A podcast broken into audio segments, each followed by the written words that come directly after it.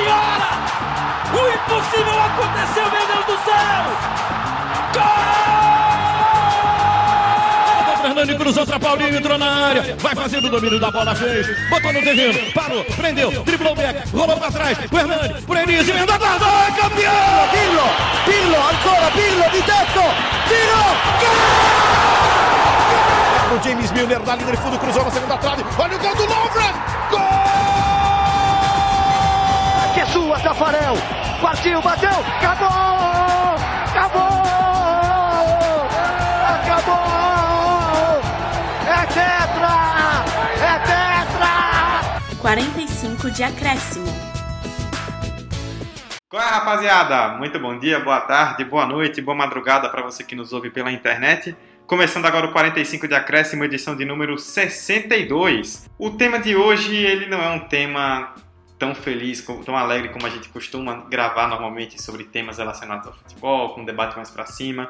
Hoje é para a gente fazer uma lembrança e tentar ver o que aconteceu nesse último ano, né? mais precisamente desde o último 8 de fevereiro de 2019, quando aconteceu a tragédia no Ninho do Urubu, centro de treinamento do Flamengo, onde 10 garotos da base do Flamengo acabaram mortos. A tragédia, né, no, nesse último 8 de fevereiro desse ano, completou um ano e a gente volta. Nós fizemos até um episódio no ano passado, logo depois do, desse incidente, falando sobre tudo o que aconteceu, sobre o que aconteceria dali para frente. E agora, um ano depois, nós voltamos para a gente debater o que foi que aconteceu daqui até lá. Primeiro, factualmente, né, porque muita gente ainda tem muita dúvida a respeito de algumas coisas, e depois trazer também a nossa opinião de tudo o que aconteceu, a questão da justiça, indenizações, diretoria do Flamengo, é, tudo, todo esse debate ainda envolve muita polêmica de um ano para cá e a gente vai entrar nessa discussão a partir de agora. Eu, Eduardo Costa, apresento mais uma vez esse podcast e estou com a mesma dupla que estava ao meu lado semana passada. Emerson Esteves. Fala pessoal, sou delicado hoje, vamos que vamos. E Vitor Santos. Boa noite pessoal, quer dizer, bom dia, boa tarde, boa noite. Inclusive, se Dudu tivesse no YouTube, se fosse YouTube, ele começaria o vídeo dele assim. Todo YouTube tem um bordão inicial, o de Dudu é esse. Mas... Qual bordão? Hã? Qual bordão? Do de Dudu? Bom dia, boa tarde, Ah, entendi. Verdade. Mas hoje o assunto é sério, vamos destrinchar aí o que é que tem, o que é que teve nesse ano, é muito delicado, é um chão de vidro, mas é fácil de perceber onde é que tá os erros desse, dessa temática. Muito bem. Tragédia no Ninho do Urubu, um ano depois, sobre isso que vamos falar a partir de agora. Primeiro tempo. Bom, vamos começar recapitulando então o que aconteceu no dia 8 de fevereiro de 2019, quando na madrugada daquele dia, ali por volta de 5 da manhã daquele dia, é, um incêndio atingiu os alojamentos onde ficavam garotos da categoria de base do Flamengo. Entre esses garotos estavam Átila Paixão, Arthur Vinícius, Bernardo Piceta, Christian Esmério, Jetson Santos, Jorge Eduardo Santos, Pablo Henrique, Riquelmo de Souza, Samuel Thomas e Vitor Isaías, todos eles entre 14 e 16 anos que vieram a falecer. Outros garotos também estavam com eles, acabaram sobrevivendo, conseguiram se salvar, mas é, esses 10 não tiveram a mesma sorte. E três ficaram em situação grave, né? Se recuperaram só um mês, semanas depois. Uhum. É, logo depois, é, nós até tocamos sobre isso no episódio que gravamos no ano passado, começaram a sair notícias na imprensa vindas do Corpo de Bombeiros e da Defesa Civil de que o local onde o Flamengo é, tinha aquelas crianças vivendo naqueles alojamentos não tinha todas as autorizações, todos os laudos. E a partir dali começou um grande debate, né, uma grande questão, não só a respeito dessa tragédia, mas também a respeito de situação de categoria de base, como os garotos vivem nos vários clubes é, por aí. Como eu falei, né, começou-se aí uma grande, uma, uma, um grande embrólio para se resolver que dura esse ano inteiro e que nós vamos falar sobre isso, que envolve principalmente é, a questão das famílias porque depois de um ano não só se sabe muito pouco a respeito do que realmente aconteceu e de quem realmente foi culpado, também vamos tocar nisso, como também é, ainda há uma dificuldade muito grande de, de acordos com as famílias. É, desses 10 garotos que eu citei, né, dos 10 meninos que acabaram falecendo, nós pesquisamos aí para essa pauta, três famílias apenas, a do Atila Paixão, a do Jetson Santos e a do Vitor Isaías, entraram em acordo com a diretoria. E tem a questão da família do Riquelme de Souza, porque os pais são separados, o pai aceitou um, um acordo, mas a mãe não. Né, a mãe foi na justiça. Foi, a mãe foi na justiça. Inclusive, é uma questão que o Flamengo é, ainda está resol... ainda tá resolvendo. E aí eu acho que já é o primeiro tópico que a gente pode entrar a respeito de como essa negociação com as famílias tem sido algo extremamente arrastado, né? Ainda depois de um ano, não só a maioria das famílias ainda não entrou em acordo com o clube, como a gente, honestamente, acho que para um futuro próximo é difícil de enxergar que isso vai se resolver logo. Parece uma questão que ainda vai durar muito mais tempo. Ela está sendo arrastada e eu acho que não está sendo tão transparente como ela poderia ser, né? É uma questão que é tratada, como a gente está vendo pela mídia, unicamente pelo viés jurídico. A gente vê o que os advogados do Flamengo falam, a gente entende qual as demandas do Ministério Público, da Defensoria Pública, mas cara, quando a gente para para ver que foram 10 vidas que foram perdidas e a gente vê a forma que esse último ano tem sido abordado o caso como um dado estatístico em algumas vezes, como um erro, como uma questão de negligência do Flamengo, o que assim, ainda as, as investigações elas vão apontar essas coisas, porque um outro fator é que nunca houve comprovados reais culpados do caso. Pessoas foram indiciadas pelo, pelo ocorrido, mas nunca foi algo realmente julgado pela justiça.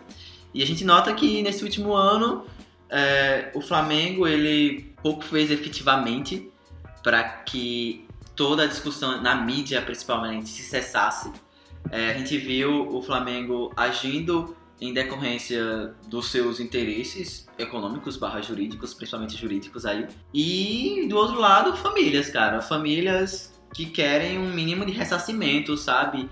E não é um ressarcimento de, cara, vou ter minha família, meus filhos de volta, meus irmãos de volta. É um ressarcimento minimamente simbólico financeiro, sabe? Financeiro.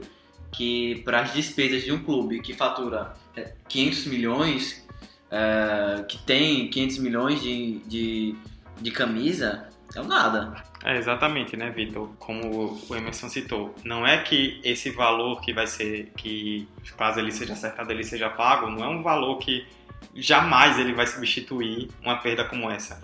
Mas é a questão do simbolismo, de, de mostrar que você tem empatia, de que você está é, se sente afetado e se, se, sente disposto a ajudar nessa situação. Inclusive, eu vi num podcast o qual o Mauro César falava sobre o tema, ele citou um pouco que a impressão que dá é que a diretoria meio que está fazendo aquilo que muitas empresas do mercado acabam fazendo quando há uma tragédia, que é comprar a morte de alguém.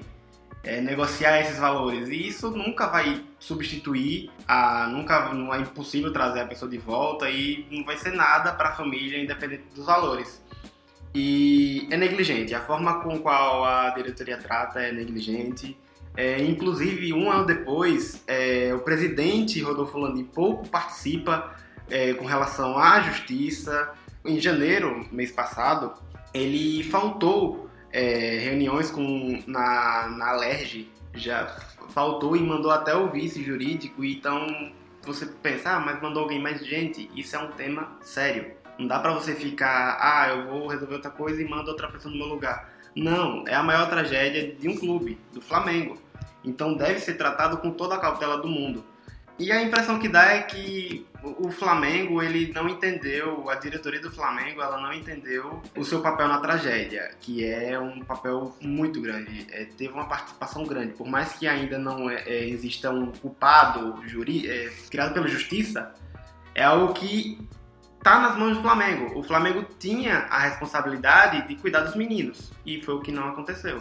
Até porque eram jovens adolescentes que estavam uh, na posse, diríamos assim, é, física sim. do Flamengo, sabe? O ocorrido foi dentro da propriedade do Flamengo. É, é, muito, seria muito leviano a gente chegar aqui e dizer o Flamengo matou os jovens. Tipo, não. não, isso não existe. Mas se o, esses garotos estavam numa estrutura que é cedida por uma instituição, não por ser o Flamengo, qualquer instituição, e essa estrutura apresenta uma falha e esses garotos morrem, você que é o responsável pela instituição tem que responder por aquilo. Você, óbvio, ninguém ali chegou lá e tocou fogo, mas você precisa responder por aquilo porque era, era algo seu.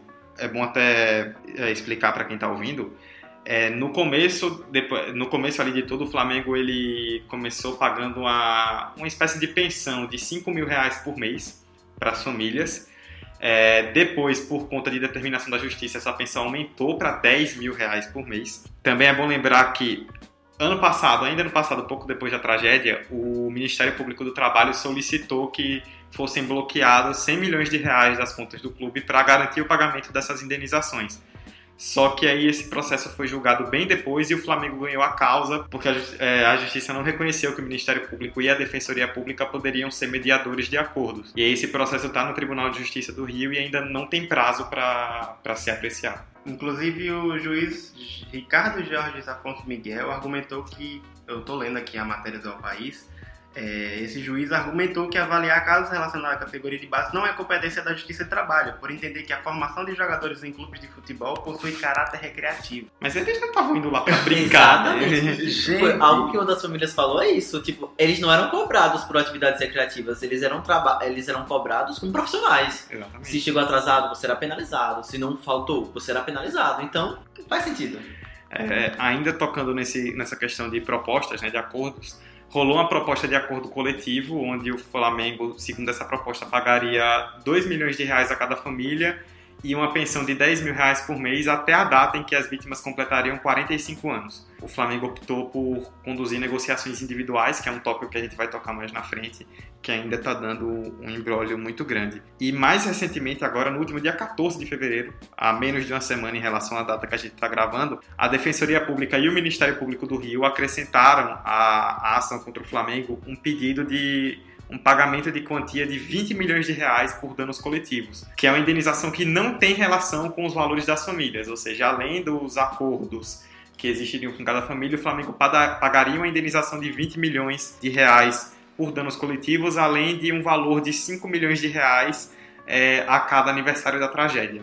Isso ainda é algo que vai para frente, mas como você citou, Emerson, tem sido tratado muito dessa forma, como uma questão muito judicial, né? A gente falou basicamente disso agora, né, nessa parte do programa. Ah, acordo com a justiça, tal, não sei quem entrou, não sei na onde, o Flamengo recorreu, e tipo, a gente acaba esquecendo do que é realmente isso. E uma coisa que a gente tá até conversando nos bastidores é que quando toda situação ela é tratada só no nível jurídico, a gente sabe que os advogados, eles defendem os interesses do seu cliente, no caso as famílias, o Ministério Público, mesma coisa, similarmente. E quando há essa crítica enfática de que ah, o Ministério Público e advogados estão se aproveitando da situação, um exemplo de alguém pode vir a falar isso. Isso é perigoso e, e delicado e até leviano, Sim. porque você está culpabilizando as famílias de quererem um ressarcimento, entendeu? Simbólico da situação, já que não vai ter infelizmente, a, o, as vidas da, das crianças de volta. Então, você culpabiliza a vítima, cara. Então, em decorrência de uma instituição multimilionária que é o Flamengo, que de vítima ela não tem nada na situação, é bom sempre lembrar. O Flamengo pode até que não seja culpado, mas vítima ele não é. Vítima quem são? São as, os familiares, são os pais, são as mães, são os tios, são os irmãos dessas crianças. E além dessa, de toda essa demora né, que existe a respeito dessa negociação das indenizações, é, tem algo que gente, é, muita gente tem cobrado, a própria torcida tem cobrado, e a gente vai entrar nesse tópico também mais na frente, que é como tá rolando a demora da justiça para se descobrir. Tipo, é, se você parar para pensar, Vitor, já foi mais de um ano, um pouco mais de um ano desde que isso aconteceu, e até agora você não tem ninguém indiciado, ninguém que responde por isso, você não tem uma pessoa que é, apareça para explicar o que aconteceu depois de um ano ainda é muito estranho porque não se sabe direito o que exatamente aconteceu, quem foi o responsável por isso, não tem nenhum culpado por isso e as famílias ficam esperando, tendo um desejo de justiça que não é saciado porque ninguém descobre basicamente. É, é preocupante e é até irônico vindo de um clube que sempre falou que é exemplo de transparência. E a partir desse momento, quando é necessário ter transparência, quando é necessário alguém falar, não há ninguém. Tudo depende. Na verdade, o Flamengo só foi emitir uma nota, não foi nenhuma nota, só foi se pronunciar a partir do mês passado com a Flá TV.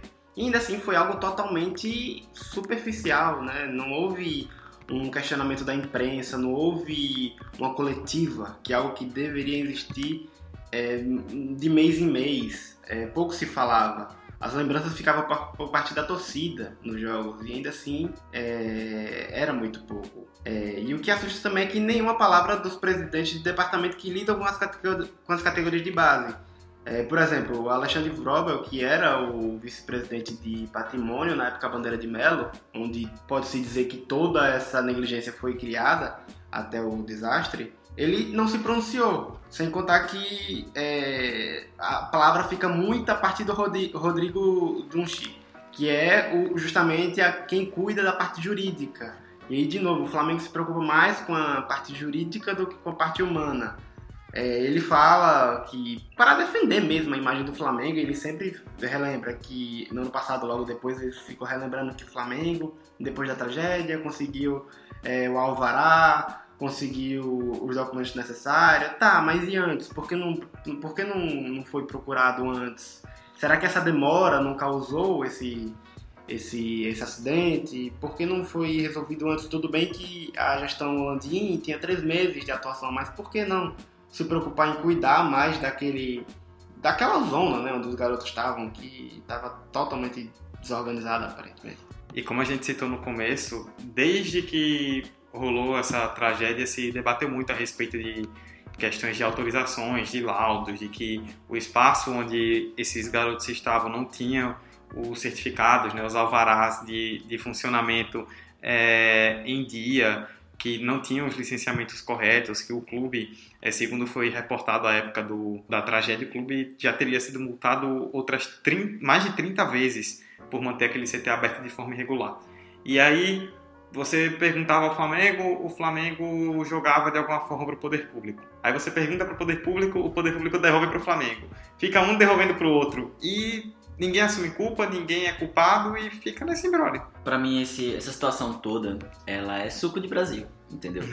É, é falta de empatia, é o poder é, judiciário um tanto quanto controverso em, algumas, em alguns aspectos, é a burocracia em vários momentos é, análises e reanálises de cenas e de possíveis situações, de possíveis índices mesmo de falha no que aconteceu. Então é uma questão que para mim representa muito uh, a forma como nós brasileiros, eu falo isso no geral, tratamos algumas questões.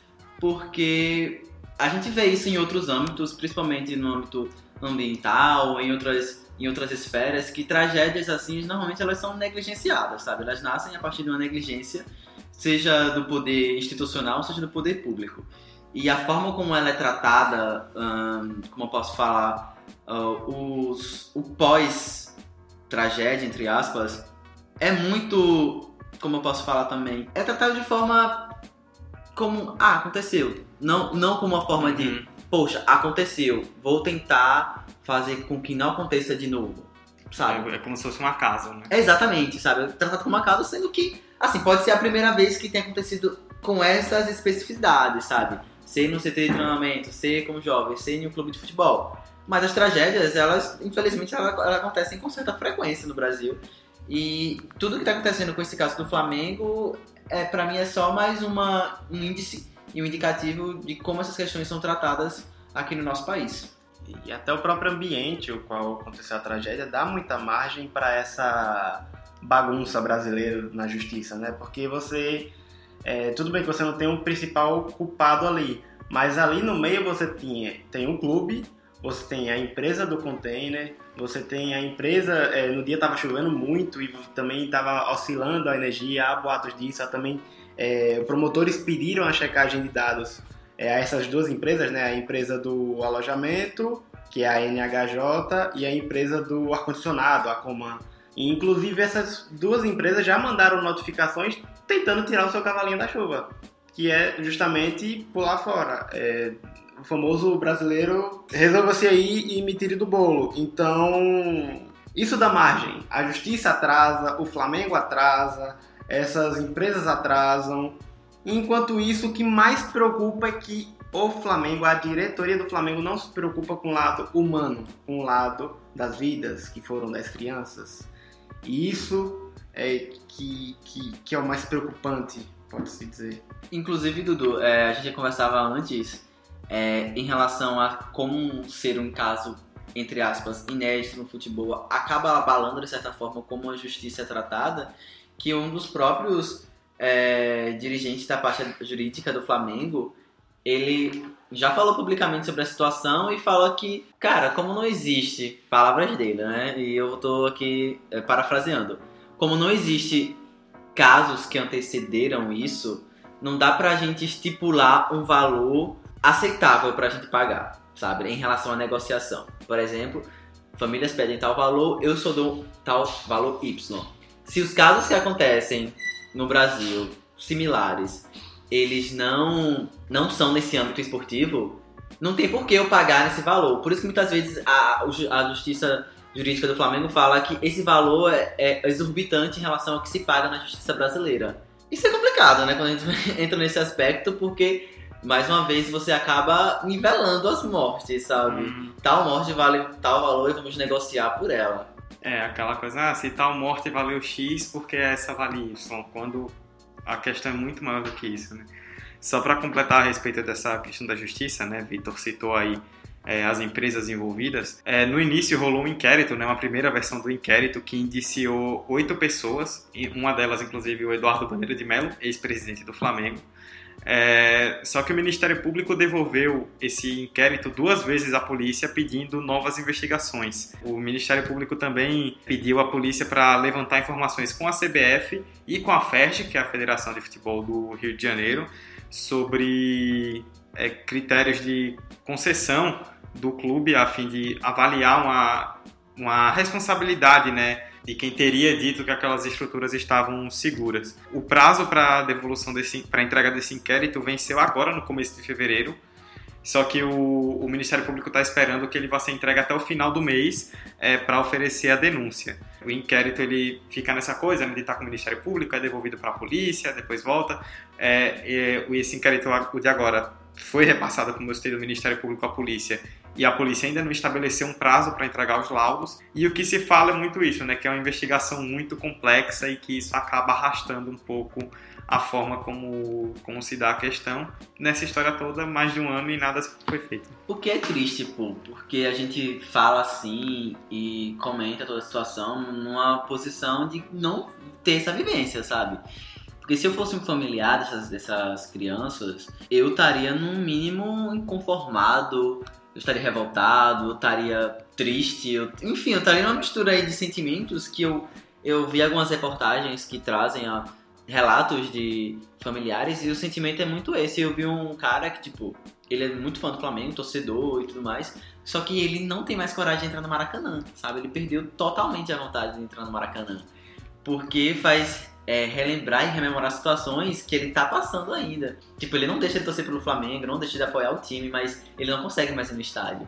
Então, para você ver que a questão não é apenas jurídica, como tem sido analisada, ela é, ela é social, porque muitas dessas famílias elas são de origem carente, são mais pobres, e utilizava justamente o futebol e essas crianças como, como um fator fundamental de ascensão social então, é realmente é um caso cheio de complexidades, mas em relação a como se poderia ter sido feito um ano depois que a gente vê, eu acho que deixou muito a desejar, principalmente na parte do Flamengo. Segundo tempo.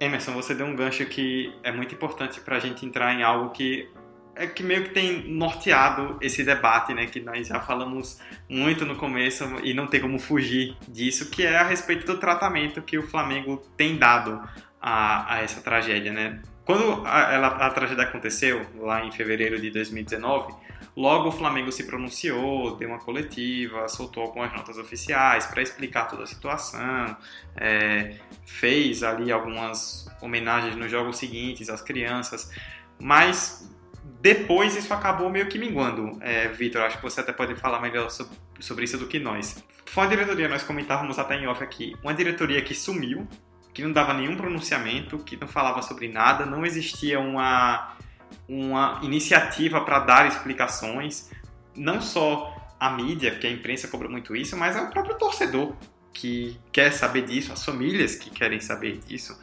é, foge da imprensa, não dá entrevistas, não faz pronunciamentos e basicamente sumiu. A falta de empatia falou, no caso, é toda, todo esse interesse jurídico né, que o Emerson citou, e se tratar a coisa, falou mais alto do que uma empatia de se tratar como uma questão humana. É, a diretoria deu aquela palavra depois do acidente, o que é óbvio que ela daria, mas depois, mês após mês, passava-se, chegava dia 8, completava um mês, dois meses, três meses, e nada de atualização é, com as famílias, tá? nada do, das indenizações com as famílias, e hora ou outra, quando havia uma nota saindo, era quando havia a problemática por parte da grande mídia, enfim, era sempre tentando defender a sua imagem, né? Como se fosse algo muito grande isso que está sendo tramitado na justiça. Ainda é muito pouco.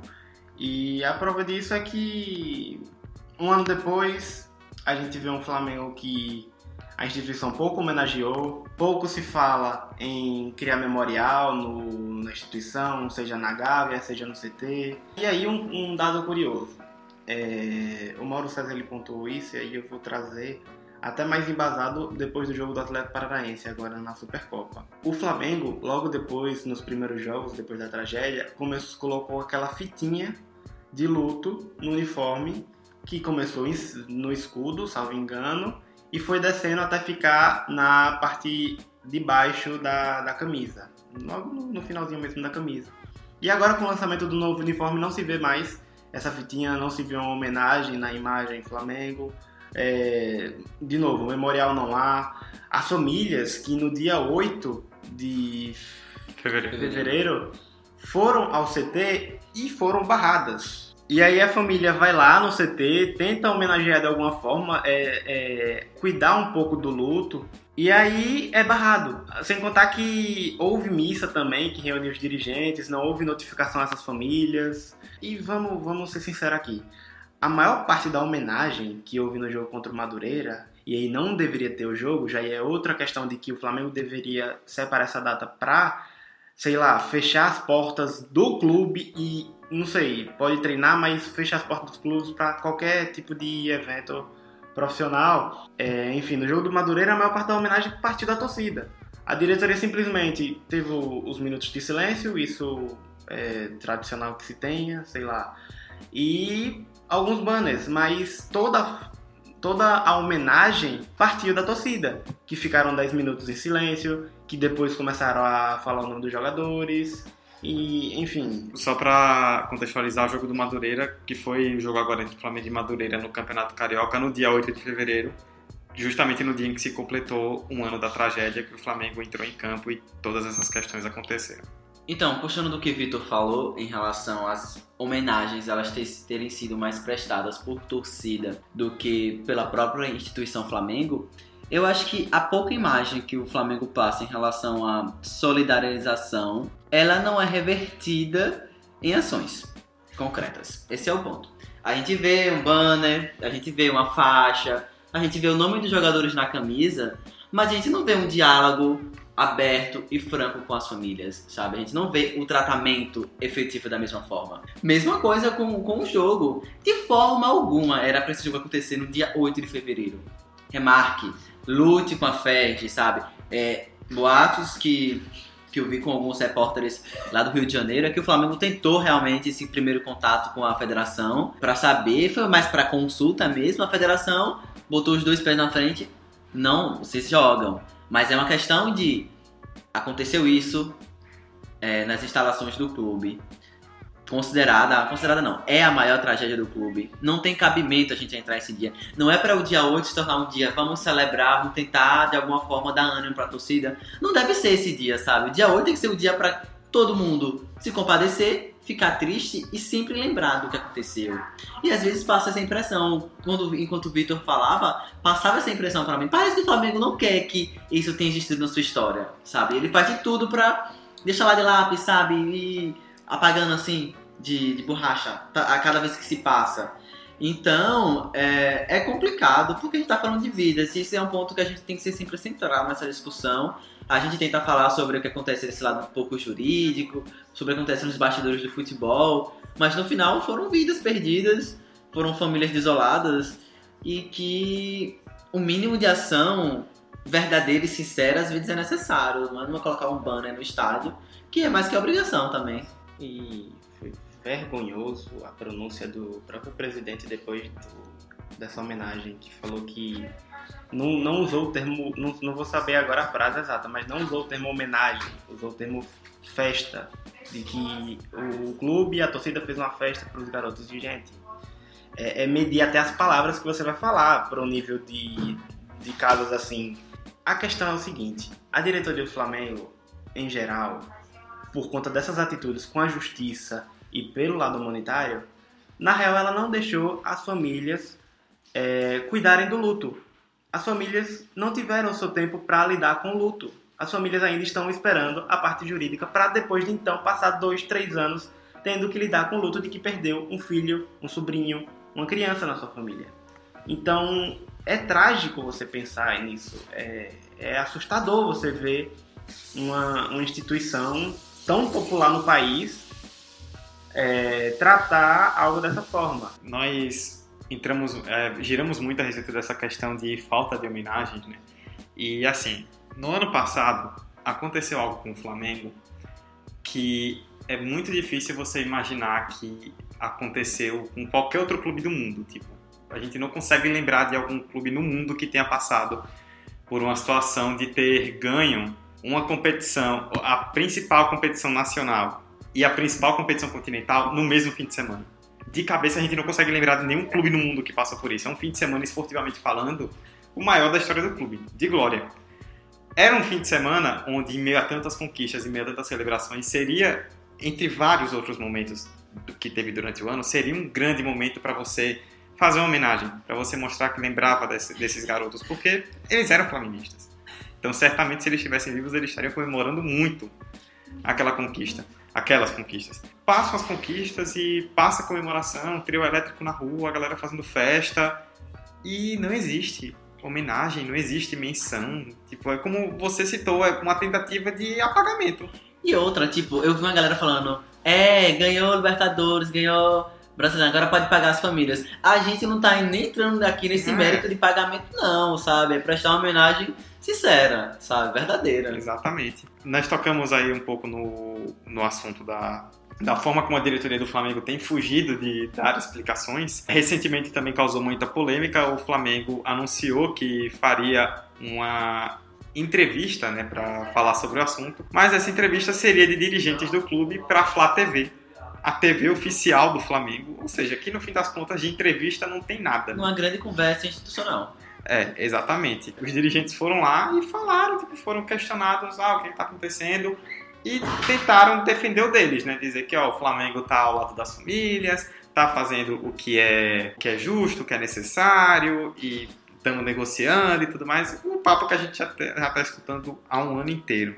Dentro dessa entrevista, eu destaquei uma contradição que foi, acabou, entre as várias contradições que acabaram acontecendo ali, é, entre os presentes na entrevista estavam o Rodrigo Danchi, que a gente já citou, vice-jurídico do clube, e o Rodolfo Landim, que é o presidente. É, o Danchi, quando ele foi perguntado a respeito dos acordos, ele disse o seguinte, aspas para ele. No quesito acordo, o Flamengo, depois de muita conversa, chegou a um valor que entendemos ser muito alto e muito acima dos precedentes da justiça brasileira, que Emerson citou lá atrás. Esse valor não levou em consideração quesitos como a estatística de que esses meninos dificilmente, percentualmente, chegariam a ser titulares do Flamengo. O que é tratar o garoto como Minha mercadoria, né? Seguindo, esse valor que, que nós oferecemos, três famílias e meia aceitaram. Esse meia, que é um termo totalmente errado a respeito da família do Riquelmo, que o pai aceitou e a mãe não. Não podemos tratar a tragédia de uma forma para uma família e de outra forma para outra família. No nosso valor oferecido, que nós consideramos satisfatório, e três famílias e meia também consideraram, é a nossa oferta. O mercado deixando claro que tinha um limite de oferecer um valor e que seria igual para todos. Na mesma entrevista, o, Landinho, o presidente, falou: o clube sempre esteve aberto à negociação, mas como já foi bem explicado, depois de muito discutir internamente, estabelecemos um teto nós estamos dispostos a, dentro desse teto, discutirmos com a família, com as famílias e tentarmos adaptar a cada necessidade específica de cada família, uma forma de atendê-los dentro daquele teto estabelecido. Ou seja, um fala que vai ser o mesmo valor e que as famílias têm que ver se aceitam ou não, o outro fala que dentro de um teto negocia com cada família. Eles nem estão se acertando entre eles mesmos. E esse ponto de negociar de forma individual foi algo que as próprias famílias chegaram a, a pautar e tudo mais, porque inicialmente essa era a proposta, né? Negociar de forma individual com cada uma. E aí eu destaco três famílias, as, as famílias de Christian, do Jorge Eduardo e do Pablo Henrique, que eles rebateram uma nota oficial do clube, que, a última que saiu, que o clube deu uma resposta ao Fausto Silva lá no programa dele. Enfim. Cara, eu tento, mas é, só para quem não, não pegou, o Faustão criticou os dirigentes do Flamengo na, em uma edição recente do Domingão do Faustão. E na noite seguinte, o Flamengo, o Flamengo, o clube, emitiu uma nota oficial rebatendo o Faustão e dizendo, entre várias outras coisas, que muitas das críticas se deviam ao fato de que a Globo ainda não se acertou com o Flamengo para a transmissão do Campeonato Carioca, que o Flamengo pediu um valor, a Globo achou um valor muito alto, e aí por conta disso a Globo estaria trazendo à tona esse tipo de situação para poder pressionar o clube. E aí, só pegar um trechinho dessa nota, ela fala o seguinte: Uh, as famílias, no auge de suas dores, aceitaram imediatamente a proposta estudada e apresentada pelo Ministério Público e a Defensoria Pública, sem sequer discutir os valores, enquanto a diretoria do clube não aceitou e disse que cuidaria de cada caso individualmente. A nota continua. Não é verdadeira a afirmação de que a diretoria teria oferecido às nossas famílias um valor superior ao que a justiça brasileira costuma determinar em casos como este, pelo simples fato de que Conforme amplamente noticiado, não há na história qualquer caso que guarde semelhanças fáticas com a tragédia do ninho do urubu. Fecha aspas, essa foi uma, um trecho da nota do, dessas três famílias que eu falei em relação a essa nota que uh, o Flamengo emitiu para a TV Globo. E já dá para ter uma noção de como é controversa em vários momentos a discussão propriamente jurídica mesmo, né? Porque, teoricamente, a discussão que deveria ser mais objetiva, e sim em relação às leis, ela se torna muito subjetiva e muito controversa, negociação individual, valor X que ultrapassa o teto de casos como esse no Brasil, e acaba que o... é uma situação que se arrasta, a meu ver, agora uma opinião pessoal, eu não acredito que vai se resolver nos próximas semanas, é, meses, eu acho muito difícil, eu acho que infelizmente vai continuar se arrastando pela justiça, o que é imensamente triste, principalmente para as famílias, em primeiro lugar, mas para a história do Flamengo, pô. Ter essa mancha, porque é uma coisa, você tem a mancha lá na sua história de, poxa, tem a maior tragédia da história do clube. Beleza, mas como eu lidei com isso? Qual valor eu dei para isso, sabe? E isso é o que importa depois, sabe? E infelizmente a gente nota que isso não vai acontecer de forma positiva. A forma como isso tem acontecido é um posicionamento de diretoria, mas é algo que fica para o nome do clube. Daqui a 50 anos vão dizer, ah, foi o Flamengo que lidou mal, não foi o Rodolfo Landim, não foi o presidente anterior, foi o Flamengo. Então é o nome do clube que fica que fica sujo nessa situação e o clube não se esforça em, em virar essa página. O Flamengo, durante essa gestão, e aí é um depoimento mesmo de torcedor, o Flamengo, durante essa gestão e a gestão passada, sempre foi visto como exemplo de clube do que sabe agora ter uma, um, gerenciamento profissional, um clube que sabe negociar com jogadores para criar bons elencos, etc., criar patrocínios, etc. Inclusive é o clube com maior faturamento, foi o clube com maior faturamento na história do futebol brasileiro, salvo engano, não sei. É, segundo o ano passado. Segundo o Rodrigo Capello do Globoesporte.com, o orçamento para esse ano agora prevê um faturamento de pouco mais de 850 milhões de reais. Só que aí falta o lado humano nessa diretoria. Você não pode levar simplesmente essa habilidade de negociação para casos como esse. Você não pode chegar ao Ministério Público Federal e simplesmente falar: "Oi, Deixa que a gente resolve isso do nosso jeito de negociação. Não. Você está tá, tá, eita, você está tratando vítimas de famílias, de parentes, enfim. Você precisa se posicionar humanamente de forma obrigatória. E essa diretoria em nenhum momento fez isso. Essa diretoria está manchada, essa diretoria é uma vergonha por isso, e sim manchou um ano, talvez o ano mais vitorioso da história do, do clube do lado do futebol foi Machado. É, por mais que fale que, enfim, não sei. E a prova disso é tratando os outros atletas que sobreviveram. É, no ano passado, o Flamengo não, não renovou com cinco atletas que estavam nesse, nesse acidente. E, e aí é, a, o clube falou que são processos naturais, que jogador sai, jogador entra, enfim, mas gente, você precisa cuidar daquela criança. Você sabe, você não sabe se ela vai ter um trauma, você não sabe como ela vai lidar com isso em outro centro de treinamento. Você, enfim, N questões que o clube não se preocupou em lidar. É porque são jogadores ali não só cria o trauma por conta de eles terem escapado de uma situação fatal, como assim, eles conviviam com vários daqueles garotos, perderam amigos nessa tragédia. Então, é, assim, você dispensar o jogador menos de um ano depois disso tudo por, com a justificativa técnica é sem noção, porque todo o psicológico que afetou aqueles garotos sobreviventes influencia nisso. Como vocês destacaram desde o começo, o Flamengo tem lidado de uma forma muito técnica, muito jurídica, basicamente esquecendo desse lado humano. E assim, só para fechar, o local onde era o alojamento hoje é um estacionamento. Bom, para encerrar depois do debate, a gente traz aí uma contribuição do David Butter, do Flamengo da gente. Nós entramos em contato com ele e ele nos enviou aí um áudio falando um pouco mais de toda essa questão, dando algumas explicações e até o posicionamento do que ele e o próprio Flamengo da gente tem a respeito disso. Em primeiro lugar, a gente tem que frisar que assim nossa atuação se pauta em três pilares que são memória, verdade e justiça. Quando a gente fala de memória, está falando da memória mesma da tragédia, da memória dos meninos, para que não exista, para que não se recaia numa tentação de virar a página. Não tem virada de página, né? É, porque assim, da mesma forma, o Flamengo não escolheu a tragédia, mas o Flamengo pode muito bem escolher como lidar com ela. E, e é importante que essa escolha seja no sentido de trazer essa memória de sombra para a nossa história. Ela faz parte dessa história. Não é episódio a gente a falar, não, foi um detalhe, aconteceu. Não, não, não. Existe, de certa forma, um Flamengo até ali, um Flamengo dali em diante como em relação a outros marcos da nossa história. É importante sim que esteja no nosso centro. Outros, clu outros clubes, instituições globais também já sofreram esse, tragédias é, de outras naturezas, em outras circunstâncias, mas também trouxeram para o centro. Veja como o Liverpool lida com a tragédia em Heysel, ou com uma estratégia, ou com uma tragédia em Hillsborough.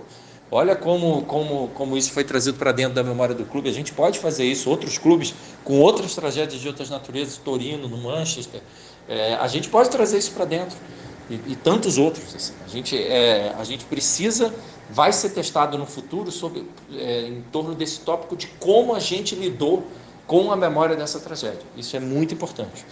É, verdade é o segundo aspecto, acho que, da, que pauta a nossa atuação, que quando a gente fala de verdade é levantamento de fato do que aconteceu, levantamento dos processos que permitiram que aquele fato se desenrolasse como ele se desenrolou é, que amarras não existiam ou foram mal acionadas, que barreiras eram para estar lá, que controles deveriam estar no lugar e não estavam. Isso é muito importante que seja apurado, tanto externamente, que é o que, que, é, o, que é, o, é o grande, enfim, digamos, a grande notícia agora, que é estar na mão, a bola está na mão do MP, deve sair é, uma lista final de indiciados e logo em seguida a denúncia. Isso de acordo com a imprensa, deve sair agora em março, então a gente deve ter novidades em breve sobre o caso, e também uma investigação interna é, que, no entendimento político é, do clube, dos poderes, de um dos poderes do clube, ela deve estar atrelada a, é, ao andamento dessas investigações. A própria diretoria sinalizou que, que é, uma investigação interna deveria seguir esse rito. Né? A gente discorda, eu, como conselheiro, discordo, outros, outros sócios também têm um entendimento contrário de que a gente poderia sim já estar investigando, mas já que se colocou a necessidade de esperar, estamos perto do fim né, dessa, desse, desse período de espera e em breve não existirão mais amarras que a gente não considera absolutamente intransponíveis, deveriam já, já, já estar correndo a investigação, mas já que essas amarras vão cair, é, que se investigue internamente. Então esse é o tópico da verdade. Justiça é que haja reparação né, para quem tem que ser reparado, indenizado quem tiver que ser indenizado, e que os, os, os culpados, dentre os responsáveis apontados, sejam punidos de maneira exemplar. Isso na esfera externa, sobretudo, que é onde, onde corre o mais pesado, digamos assim, mas também dentro do clube, não se deixe passar em branco, dentro dos limites do estatuto. E que também o clube tem possibilidade de buscar reparações em relação a, a quem ele considerar responsável, parcialmente responsável pelo que aconteceu. Mas isso é outro capítulo. Mas a justiça também é, um, é uma frente nossa de atuação. Em relação à questão assim da condução do caso, assim, a gente desde o início, é, num primeiro momento com outras forças, a gente se juntou, disse, cara, a gente está muito consternado, a gente confia que vai haver uma condução exemplar do caso, é, o, Flamengo, o Flamengo tem um compromisso com a sua base, a gente assinou isso em conjunto com outras forças, só que a gente, é, um pouco depois, a gente falou, cara, não, é importante a gente pontuar é, o que a gente acha que precisa ser feito é, para além da união do clube e tal. Então, num determinado momento, a gente listou isso ainda em fevereiro, depois em março novamente, o que a gente considerava importante ser feito. Alguns dos aspectos que eu já listei, de memória, verdade e justiça, já estavam lá. É, mas, sobretudo, a questão da investigação, que cai dentro da verdade. Né?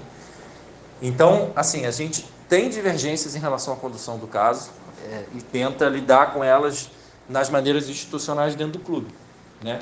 A gente tem uma divergência que aí sim é marcada e acaba saindo do clube em relação à questão da memória, porque a gente considera problemático que um ano depois é, não exista um marco dentro do clube. Por que, que um marco é importante? Um marco a partir do clube. O marco, ele delimita, ok, acaba, o período do luto tem que acabar em algum instante, mas como em qualquer tradição, numa história familiar, uma história de uma instituição ferida, num país ferido e tal, você demarca a partir do momento que aquele luto, assim, da passagem do, do, luto para uma era sem luto, você tem um marco. Geralmente um marco físico ou um marco simbólico muito forte que não houve. Que não houve. Que no caso foi trazido pela torcida. A gente não está falando só da ação que a gente participou, mas de outras frentes, comoções em, comoção em rede, muito, muito maior do que eu acho que o clube poderia ter é, entrado e trazido. Né? Então, acho que esse é um aspecto que a gente é, diverge desde muito cedo em relação, a essa, é, em relação a essa condução, ao mesmo tempo em que assim, a gente não pode deixar de saudar quando a gente vê é, uma abertura, pelo menos por reconhecimento de que se errou em algum aspecto, como por exemplo a relação com as famílias. Isso foi falado pela própria direção do clube, que existe uma avaliação de que faltou um tato, de que faltou um contato mais próximo e tal. A gente não tem acesso a todas as informações, mas me parece positivo que se sinalize isso publicamente, que não exista a percepção de que há uma muralha ali é, que simplesmente vai vai correr de advogado para advogado, não. Essas pessoas confiaram seus filhos ao Flamengo. O Flamengo tem uma responsabilidade é, em relação a tudo isso, né? e de trazer essas pessoas para perto. Então, acho que um reconhecimento, por mais que a gente discorde da condução é, em muitos aspectos, a gente não pode deixar de saudar positivamente quando a gente tiver uma abertura é, para isso. Né? Então, assim, a gente considera assim, essa não é uma história que vai terminar quando as indenizações forem pagas, é, não, não importa se você vai pagar 10 de 10, isso não fecha a página. O clube tem as suas tem os seus trâmites internos. O caso vai além da, o processo vai além das indenizações que estão sendo discutidas ou enfim é, o que está sendo judicializado, o que está sendo levado para o negocial vai além disso. Existem outras outros, outras esferas para serem apuradas. Então essa conversa é muito longa, né? E há janela para o clube é, tomar outros caminhos, como parece estar tomando em relação a relação com as famílias. Então, uma, longa, uma história de longo curso que a gente vai acompanhar, mas assim, sobre, assim, de mais imediato, além da investigação, o que a gente realmente espera é que exista um, uma preocupação muito grande com os aspectos simbólicos é, do que aconteceu, entendeu? O clube precisa de um marco, precisa trazer isso para dentro.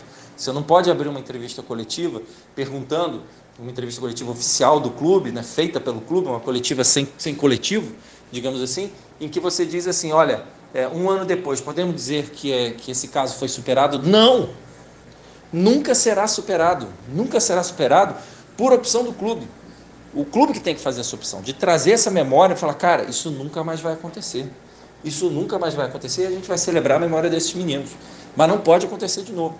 Não, não existe vida que segue. Vida que segue é tipo um, um desprezo, de certa forma, que aconteceu. Né? Então, esse é um, é um ponto que a gente bate muito fortemente é, e está muito em cima dele. Né? E os outros, como eu falei, é um caso de longo curso, vão ter várias janelas. Agora, como eu falei também, o Ministério Público é, deve fazer seu trabalho agora em março e passar logo a denúncia. A partir daí vão se destravar caminhos em várias frentes, mas também é, pelas circunstâncias políticas dentro do clube para que, espero, se investigue.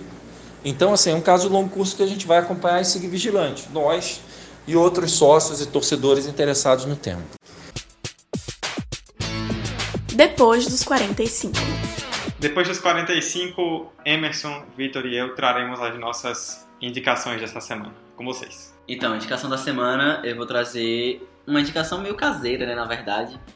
É, vamos, eu vou trazer a indicação do podcast que a gente fez em relação a Hillsborough, que foi em relação a tudo que vocês já sabem, né? É, o, o acidente barra tragédia barra... Tragédia não foi, então vou chamar de acidente mesmo. É, com a torcida do Liverpool em Hillsborough, em Sheffield, que acabou matando, vitimando 96 vítimas. E aí é um contraponto legal porque toda a discussão que a gente traz em relação a como tanto a, a parte jurídica foi acionada, mas o quão o clube Liverpool se importa com essa data, o quão o clube Liverpool preza por essa data, não se orgulhando, obviamente não é esse o caso, mas fazendo memória, lembrando, inclusive tem memorial, é, o clube é, tem, adquiriu 96 na, na camisa para lembrar também dessas 96 mortes. O clube não joga dia 15 de abril, que foi quando aconteceu isso. Então é uma forma que a gente viu aqui de, poxa, isso manchou minha história. Mas beleza, como eu posso fazer para compensar de alguma forma para que isso não aconteça novamente? E eu acho que esse é um bom exemplo do Liverpool, é um contraponto legal para tudo que a gente falou aqui. Então, ouça esse episódio e para um exercício legal também, ouça aquele primeiro episódio em relação aos garotos do Ninho, que saiu é, no ano passado. Então, a gente, pra gente perceber como eram nossas expectativas que, que tudo fosse guiado e como a gente sucedeu até hoje com o que a gente trouxe até, até aqui. O episódio do, dos Garotos do Ninho foi o de número 14 e o de Hillsborough, quando no aniversário de 30 anos da tragédia, foi o de número 22. Bom, eu vou indicar uma matéria do El País, também do assunto, essa direcionada ao Flamengo. É uma matéria do Breiler, Breiler Pires, é, o título da matéria é Flamengo, bem cotado nos gramados e a sombra da maior tragédia de sua história. Justamente fazendo essa análise comparativa né, entre o Flamengo de dentro de campo e o Flamengo de fora de campo. É uma diretoria que, por mais que tenha conquistado muitos títulos em um curto espaço de tempo, vai ficar completamente manchado na sua história, é, que é uma diretoria que não soube lidar com mortes de garotos que um dia sonharam ser jogador do Flamengo. É, e aí destaco também o Breiler, que ele já esteve nesse podcast, nesse nosso podcast, com um tema também que pode-se dizer que tem um, um certo gancho, né? É, o Breiler gravou o episódio 39 desse podcast, o tema futebol e com a social, também vale a pena dar uma ouvida, embarcar um pouco como é que essa instituição futebol é lidada na cabeça de jovens garotos. Eu vou indicar um, um, grupo, eu já, se eu não estiver enganado, acho que eu já os indiquei aqui em algum momento, mas se já o fiz, faço novamente.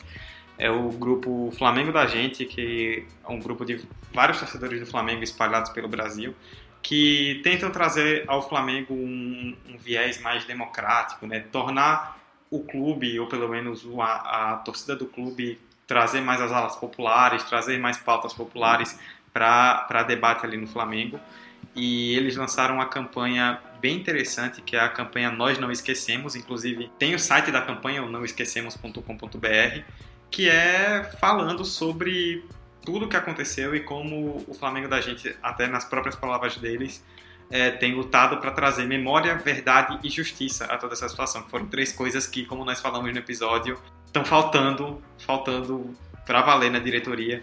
É, a própria torcida tem feito isso. Inclusive, é bom destacar que, enquanto a diretoria do Flamengo negligencia essa questão de homenagens, a torcida, por outro lado, tem lembrado bastante, tem, sempre que possível, homenageado os garotos, mantendo essa chama viva, as principais homenagens partiram da torcida, como a do próprio Flamengo da gente, que no aniversário de um ano da tragédia espalhou camisas com os nomes dos 10 garotos por pontos importantes do Rio de Janeiro para que as pessoas prestassem atenção. Então vale a pena dar uma olhada no trabalho como um todo do Flamengo da gente e no site não esquecemos.com.br para mostrar que enquanto quem comanda o clube está de olhos fechados, tem gente que tem torcedores e grupos da, da torcida que estão de olhos bem abertos e que vão continuar cobrando até que, que a justiça venha à tona e a gente saiba o que realmente aconteceu e que as famílias de alguma forma sejam amparadas pelo clube. Bom, é isso. Fechamos o nosso episódio de número 62. Falamos aí bastante a respeito da, de tudo o que aconteceu, né? Um ano depois da tragédia do Ninho do, Ninho do Urubu. Espero que vocês tenham gostado. Sido um episódio bem explicativo aí para vocês entenderem o que aconteceu, além, é claro, de um pouco da, da, nossa opinião a respeito disso tudo. Eu, Eduardo Costa, estive apresentando esse episódio ao lado de Emerson Esteves e de Vitor Santos mais uma vez comigo nessa semana. Emerson, valeuzão pela presença e até semana que vem. Até semana que vem, episódio é, importante e delicado para falar que a gente não negligencia esse caso e que a gente sempre vai estar de olho, inclusive, no, nas atualizações. Então, recomendo nos, nos seguir. E bom carnaval para todo mundo, né? É, se cuidem, se protejam, divirtam com responsabilidade. E é isso. Até a próxima. Vitor, alusão e até o próximo episódio. Até a próxima, Dudu. Até a próxima, Emerson. É, episódio importante, episódio delicado e fundamental de se ouvir, de se analisar, de se refletir. E aí não só sobre essa temática exclusiva, mas como muitas vezes tratamos temas tão delicados sem a empatia necessária. É isso, bom carnaval a todos e até a próxima. Exato, né? E mais uma vez a gente dedica aí esse episódio a, aos 10 meninos, né? Atila Paixão, Arthur Vinícius, Bernardo Piceta, Christian Esmério, Jetson Santos, Jorge Eduardo, Pablo Henrique, Riquelme de Souza, Samuel Thomas e Vitor Isaías. Como o Emerson nos falava até em, é, em off no começo, que a gente lembre desses garotos, que não trate apenas como um grupo, ah, foram 10. Que a gente lembre desses garotos, porque tem famílias, tem amigos, tem muita gente que eh, perdeu muito é, com, com, as, com as partidas desses garotos e que a gente possa lembrar sempre deles e de todos os seus entes queridos e de todos os envolvidos para que a empatia possa sempre prevalecer. É, o 45 de acréscimo você pode seguir nas redes sociais, Instagram e Twitter, arroba 45 de acréscimo tudo junto. Estamos hospedados no Anchor e disponíveis nas principais plataformas, Spotify, Apple Podcasts, Google Podcasts. No seu agregador favorito é só pesquisar por 45 de acréscimo, nos ouvir, nos baixar e nos avaliar nos aplicativos onde é possível para a gente continuar sempre bem aí nas pesquisas. E se quiser mandar um e-mail para a gente também, 45deacréscimo.gmail.com. É isso, obrigado a vocês que ouviram até o final e até daqui a 15 dias, porque semana que vem é carnaval, somos filhos de Deus, não tem episódio, não tem gravação, então aproveitem bastante, curtam os carnavais de vocês com muita responsabilidade e nós nos vemos daqui a 15 dias. Tchau, tchau. Pra perna esquerda, Neymar levantou, Sérgio Roberto, minha Nossa Senhora! O impossível aconteceu, meu Deus do céu! Gol! Fernando cruzou para Paulinho, entrou na área, vai fazendo o domínio da bola, fez, botou no terreno, parou, prendeu, driblou o back, rolou para trás, o Hernani, por Enis, emendou, guardou, é campeão! Pirlo, Pirlo, ancora Pirlo di tetto, tiro, gol! O James Milner na linha de fundo, cruzou na segunda trave, olha o gol do Lovren, gol! Que é sua, Tafarel, partiu, bateu, acabou,